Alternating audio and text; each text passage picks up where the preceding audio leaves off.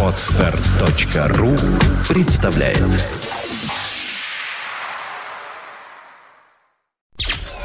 Подфм.ру представляет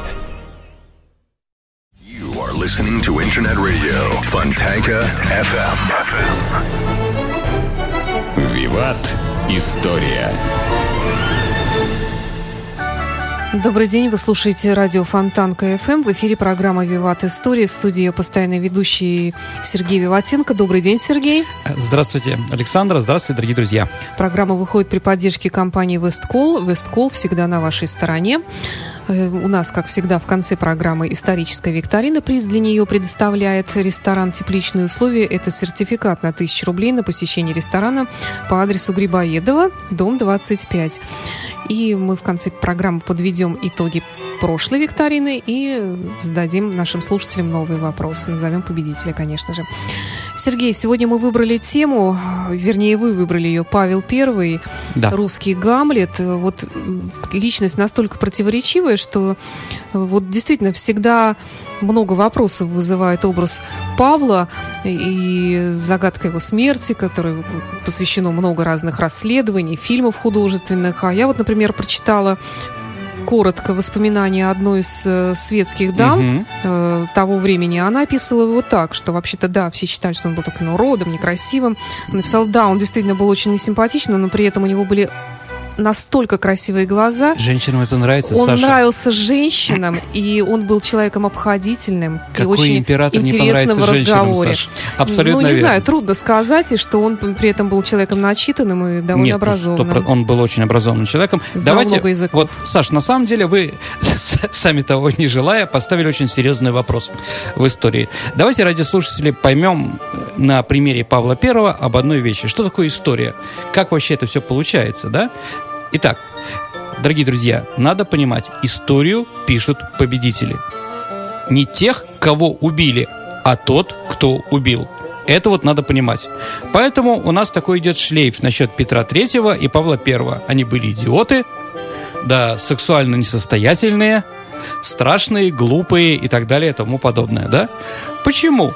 По той причине, что как раз э, те люди, кто убили, потом или по окончании, ну, ближе уже к своей смерти, или сразу после, они должны были в обществе распустить мысль, что по-другому просто невозможно.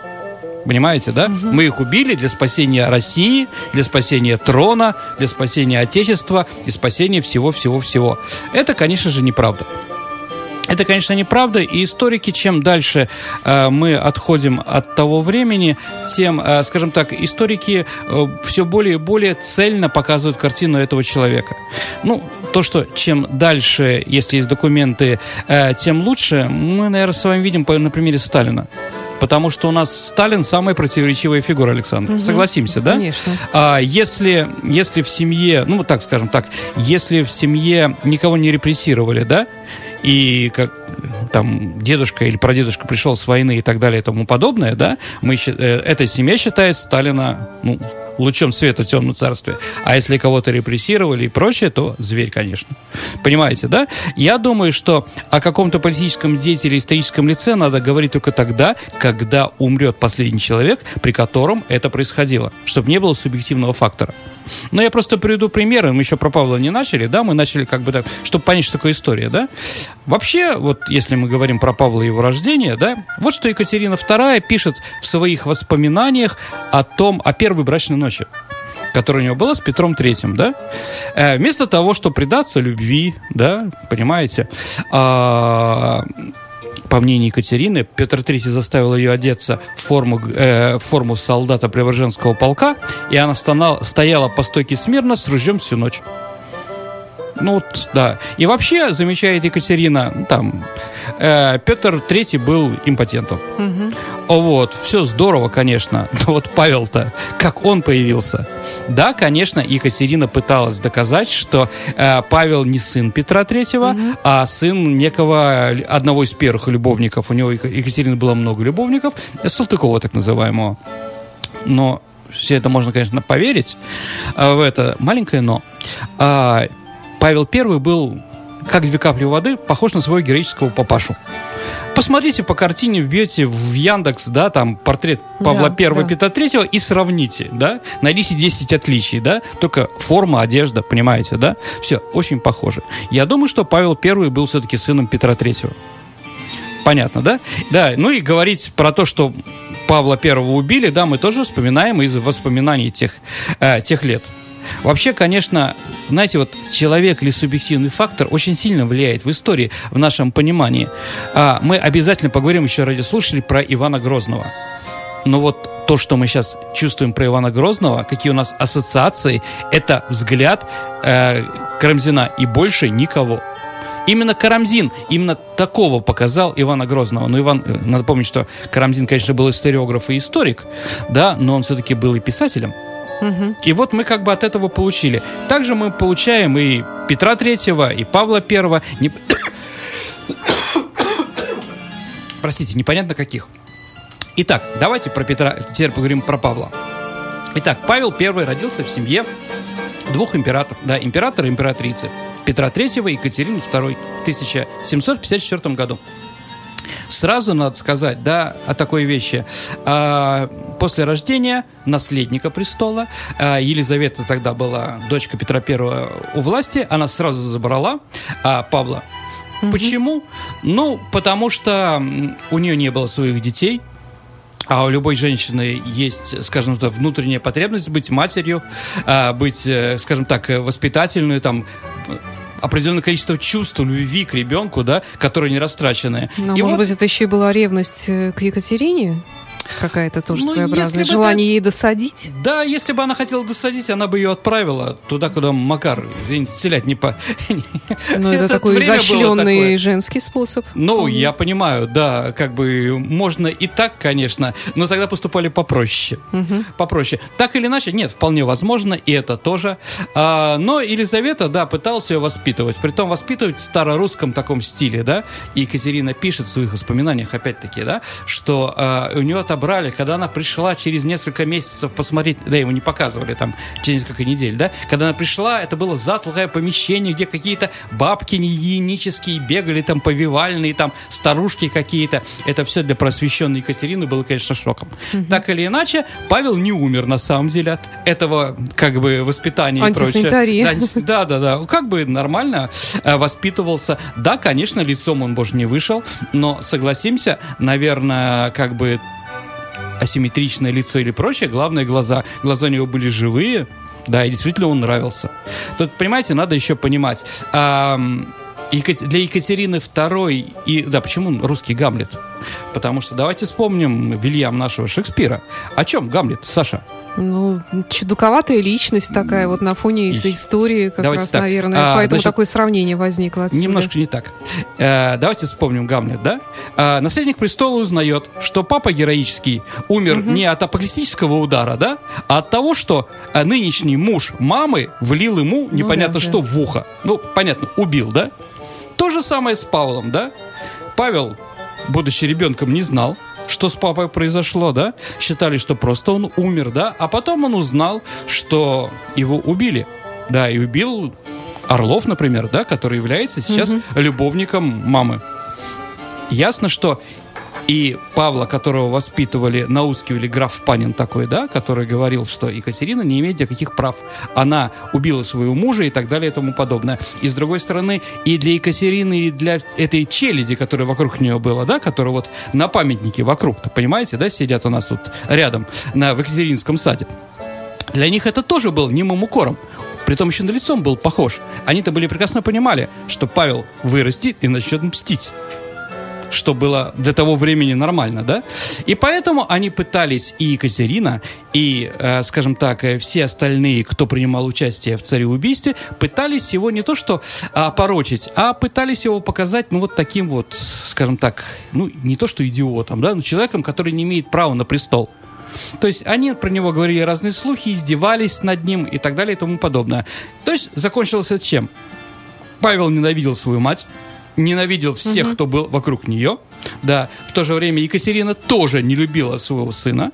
И челядь Ор- э, Орловы Потемкин и другие, кто принимал участие в этом застолье, после которого убили Павла, да, э, Петра Третьего, да, а, конечно, тоже терпеть его не могли. Притом надо еще сказать такую вещь. У нас об этом говорить-то не любит. Екатерина тоже нас об этом никогда не... го- Ну, не любила вспоминать. Когда она пришла к власти, когда убили Петра Третьего, она сказала, что она является регеншей при Павле. Что когда Павел подрастет, она ему отдаст власть. Но этого не произошло. Вместо этого она, в принципе, его сослала в почетную ссылку в Гатчину.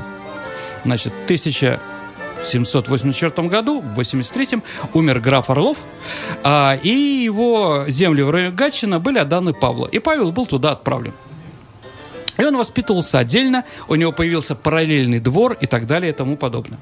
А вот, да, почему еще Екатерина его не то что не любила, да, а как бы побавился, в народе-то тоже, понимаете, да, женщина у власти, притом немка какая-то непонятная, да, это, конечно же, у нее были достаточно а, слабая, э, сл- слабая опора на массы у Екатерины, и поэтому в, в народе ходили разные слухи.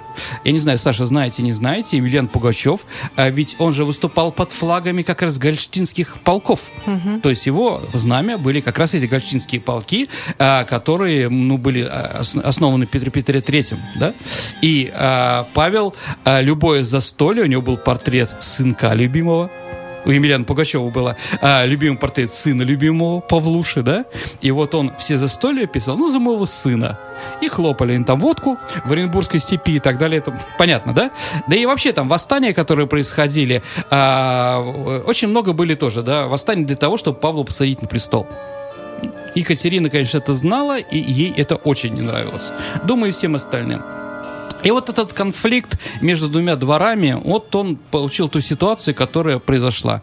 А Опять-таки, э, в воспоминаниях многих людей, особенно перед смертью а, Екатерины, можем прочитать, что Екатерина часто говорила, что я хочу на престол назначить сына, э, то есть внука, э, внука своего внука и сына Петра, Павла I Александра.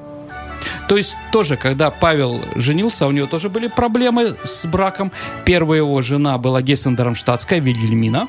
А, Наталья Александровна, Алексеевна. А, вот, э, значит... Которая ему жестоко изменяла и умерла в родах. Ну, да, да, действительно, если вы помните известное произведение «Словом и делом», да, там об этом написано у Пикуля. А, вот, да, действительно изменяла Павлу.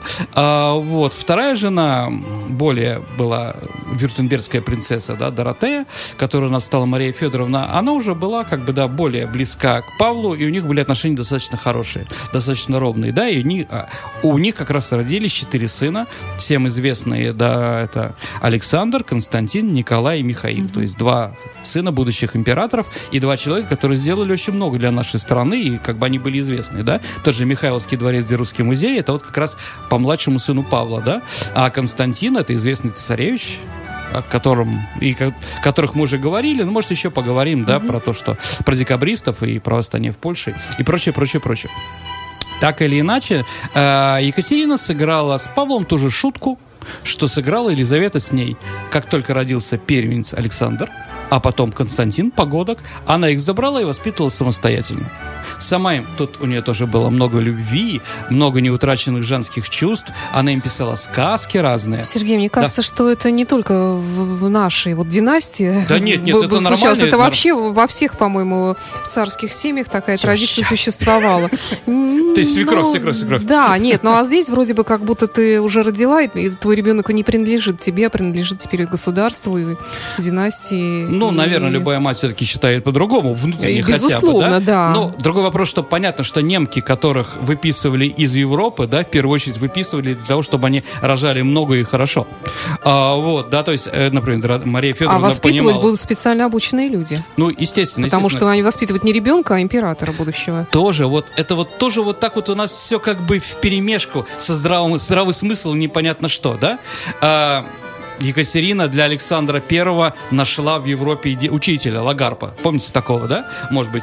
Ну, я напомню, дорогие друзья, вот во всей Европе, во всей Европе нашли, да, э, для русского монарха гражданина Фра- Швейцарской республики. То есть единственная республика, кроме Сан-Марина, да, была Швейцария. И нашли оттуда учителя, да? Могли же монархисты взять любого, да? И этот Лагарб еще был республиканцем.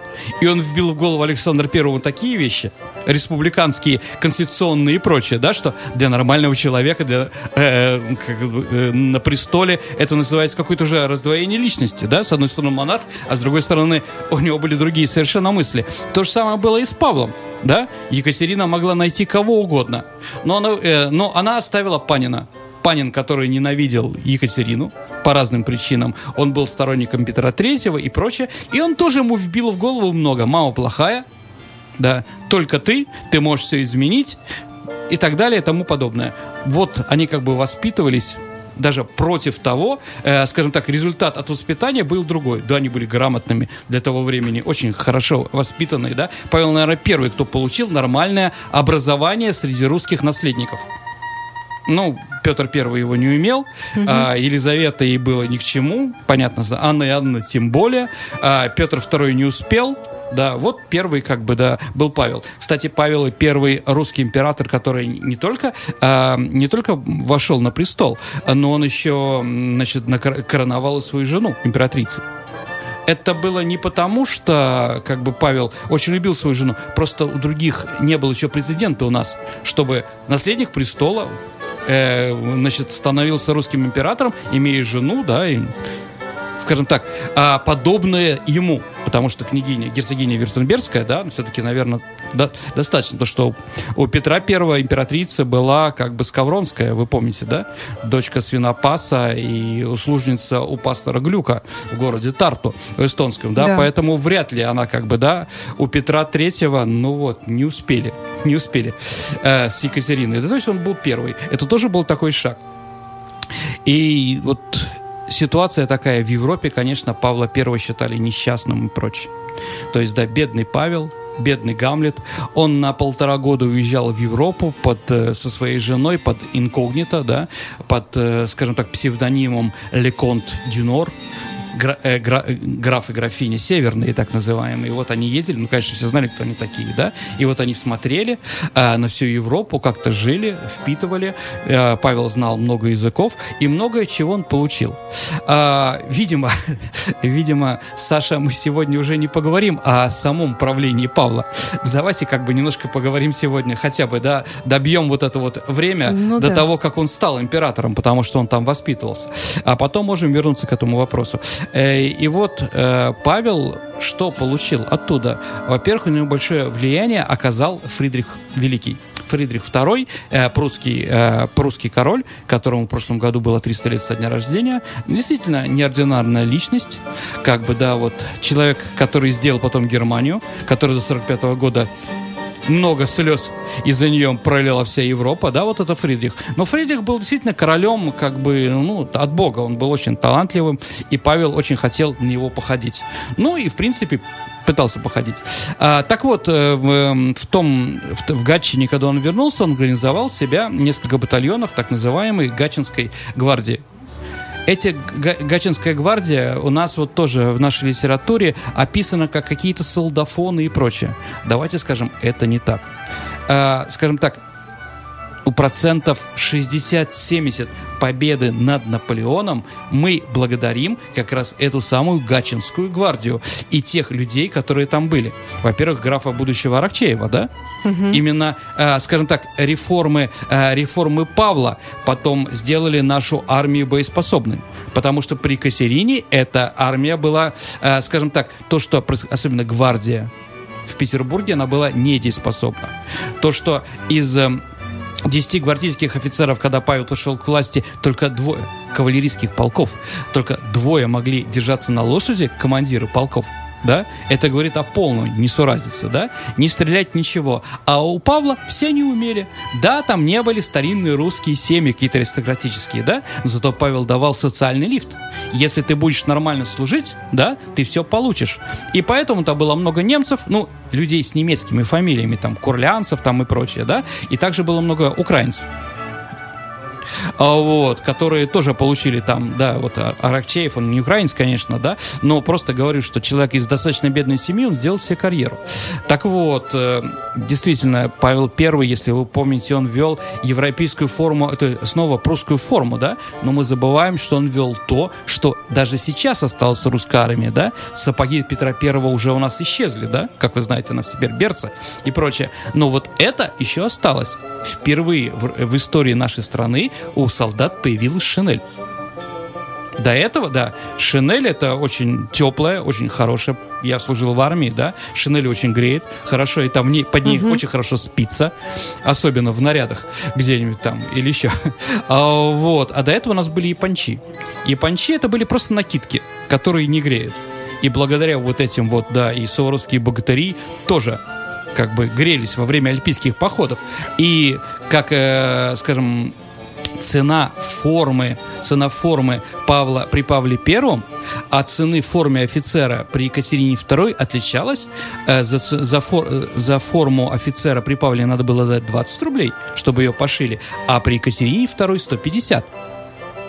Понимаете разницу, да? И офицерам разрешалось под военную форму носить свитера, носить какие-то там душегрейки и так далее и тому подобное, что тоже помогло. То есть здравый смысл здесь был.